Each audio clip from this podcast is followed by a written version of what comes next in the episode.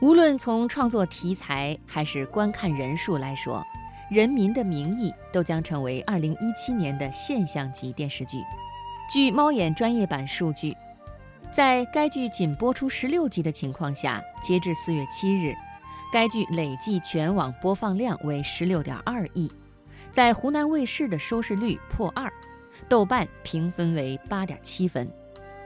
在观众被跌宕起伏的反腐剧情吸引的背后，即使是一次由上而下的创作过程，从电视剧改编权、寻找投资方、确定播出平台，到收回投资等关键的商业节点上发生的商业大戏也同样精彩。今天的读热点，我们就先来说说这场商业大戏。《人民的名义》总投资一亿多元人民币。由天津嘉汇文化、北京正和顺文化、上海利达影业、大盛国际传媒、凤凰传奇影业五家民营公司共同投资，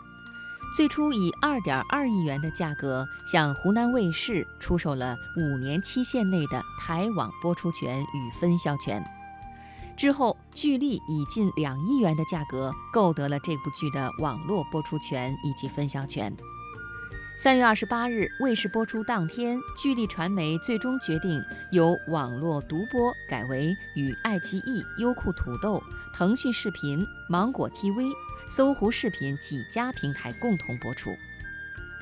安小芬是中国电影圈内知名的电影投资人，曾任职张艺谋与张伟平的新画面公司。二零零八年创业大圣国际后，曾投资制作过《小时代》《叶问》等系列电影。而《人民的名义》却是他跨界投资电视剧的第一部作品。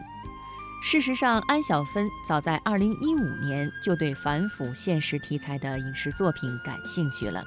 2016年初，《人民的名义》的另一位投资人上海利达影业总经理李贡向其求教该片的投资事宜，正好吸引了安小芬的注意。在与总制片人李路沟通以后，得知该剧已经与一些大的国营企业和一家做电视剧擅长的影视公司达成了协议，承担了大部分的投资。于是，安小芬与李贡的两家公司就将已经把剩下的百分之三十以上的额度全包了。二零一六年二月，《人民的名义》剧组在南京举行简单的开机仪式。作为投资方的代表，安小芬和李贡出席了那次活动，却意外得知前期入局的投资方已经退却了。安小芬笑着说：“我们两个本来是来补缺的，但成了除了李路之外唯一一个还没有跑路的投资方。”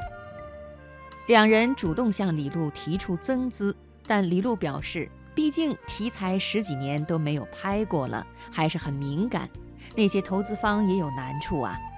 李路当时说：“如果真赔了，我对不起你们，我不可能可着一个人猛坑啊。”后来安小芬了解到，在已经开拍的情况之下，李路顶着压力，在不到两个月的时间，又从高亚麟的天津嘉汇文化等处找了六千多万的投资。之前李路也已抵押了自己在南京的房产，对该项目进行投资。李路也没有让这些人失望，在预算比较紧张的情况下，依靠优秀的剧本和刷脸，获得了陆毅、张丰毅等员工的鼎力友情价支持。据了解，演员的成本在《人民的名义》一组中占到的成本不到百分之四十，远低于一些小鲜肉的价格。《人民的名义》于二零一六年六月一日在北京杀青。进入紧张的后期制作阶段。对于制片方而言，最重要的事情是需要找到一个敢于吃螃蟹的平台。据了解，湖南卫视以二点二亿元买断了该剧五年间的台网播出及分销权，也是由于对团队的信任，没有签署收视率对赌或者广告额对赌的附属条约。唯一签署的是送审通过的风险规避条约，而此剧也经过湖南广播电视台长吕焕斌的亲自过问，成为一把手工程。事实上，2007年由张黎执导的《大明王朝》的首播平台即落户湖南卫视，该剧在今年又在网络掀起了重播的热潮。此剧单集的购买价格在三百万左右。这一定价虽然比不上动辄七百万到八百万美金的大 IP 小鲜肉作品，但是，在现实主义题材当中，应该算是非常非常高的价格了。但在这期间，其他出品方与视频平台的态度也开始发生转变。在湖南卫视定档之后，其他的几家视频网站就一直来谈共同播。他们也希望能够在这样一个现实主义反腐事件中能有自己的分量。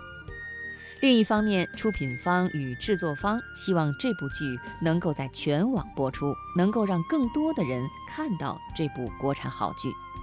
无论是投资方、制作方还是平台方，都非常感谢彼此的理解与坚持，对《人民的名义》最终取得如此大的关注。据安小芬介绍，这个剧从投资到现在大概有十来次的聚会，大家每一次的投资方和主创都是互相感谢、信任与理解，大家利益上计较的不多，但都是为了能够参与到这部作品中，感到非常的骄傲。据了解，由《人民的名义》原班投资团队投入的月光下的反腐网剧《天上人间》。目前正在紧张的剧本创作过程中，预计今年六月份开拍，年底前上网。